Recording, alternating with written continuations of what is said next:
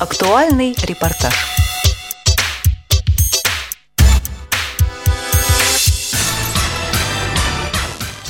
23 сентября 2015 года прошла презентация книги Тамары Андроновой «Слишком мало осталось жить». Она представляет собой научную биографию Николая Островского. В книге отражены самые интересные и ранее неизвестные факты из жизни писателя – Фармацисты его лечили три года подряд, 28, 29 и 30 год. И была там такая санитарка Марфа Торофеевна Бунченко.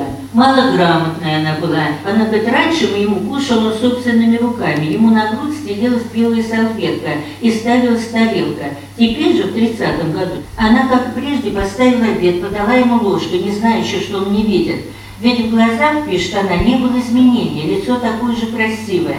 Но теперь он не взял ложку, а он ее ловил. Я не знала причины и сказала, Николай Алексеевич, что вы ловите, как слепой?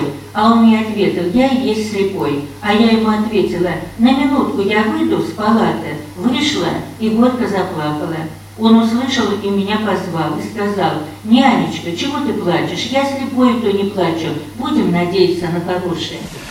Автор книги рассказала нам, чем уникальна биография, составленная ей.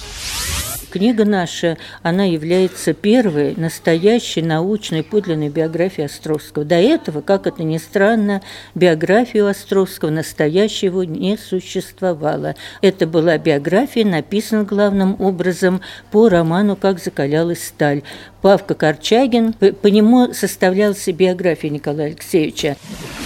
Книга повествует нам о нелегкой судьбе известного писателя. Ему пришлось столкнуться со множеством трудностей, но он их стойко преодолевал. Тамара Андронова не могла скрыть своего восхищения этим человеком. Как оказалось, творчеством Николая Островского она увлечена с юности я, во-первых, же человек того поколения, который восхищался этим человеком. Я даже писала, поступая в институт, сочинение на приемных экзаменах, да, вот по роману «Как закалялась сталь». Островский – это необычный человек, чистый, цельный, целеустремленный, имеющий цель ради чего жить. Островский за пять лет написал четко, что нам предстоят бои с фашизмом.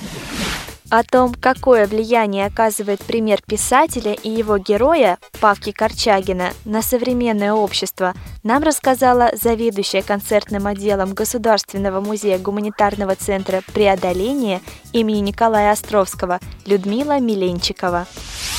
Книга, которая сейчас вышла, очень широко показывает тот период жизни Островского, нашей страны, переживаний, э, побед и его личное восприятие жизни, оно так прекрасно передано в этой книге, что действительно она волнует и сегодня, потому что такие люди, как Николай Островский, как его герой Павка Корчагин, и сегодня нужны как эталоны, как образцы, как маяки для молодежи, которая мечется иногда и не знает вообще, куда ей двигаться, в какую сторону? Ведь в конце концов не хлебом единым человек жив.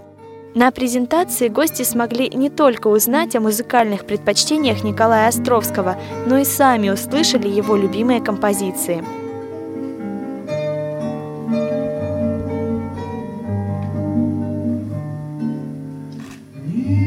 Ничья месячна зоряная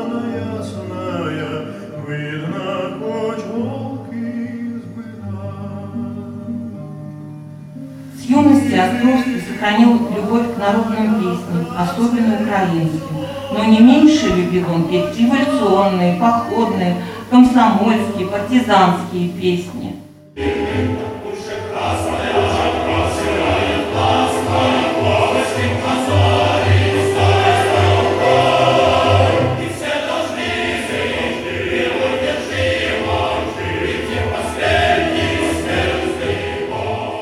Пока книга вышла небольшим тиражом, всего тысяча экземпляров.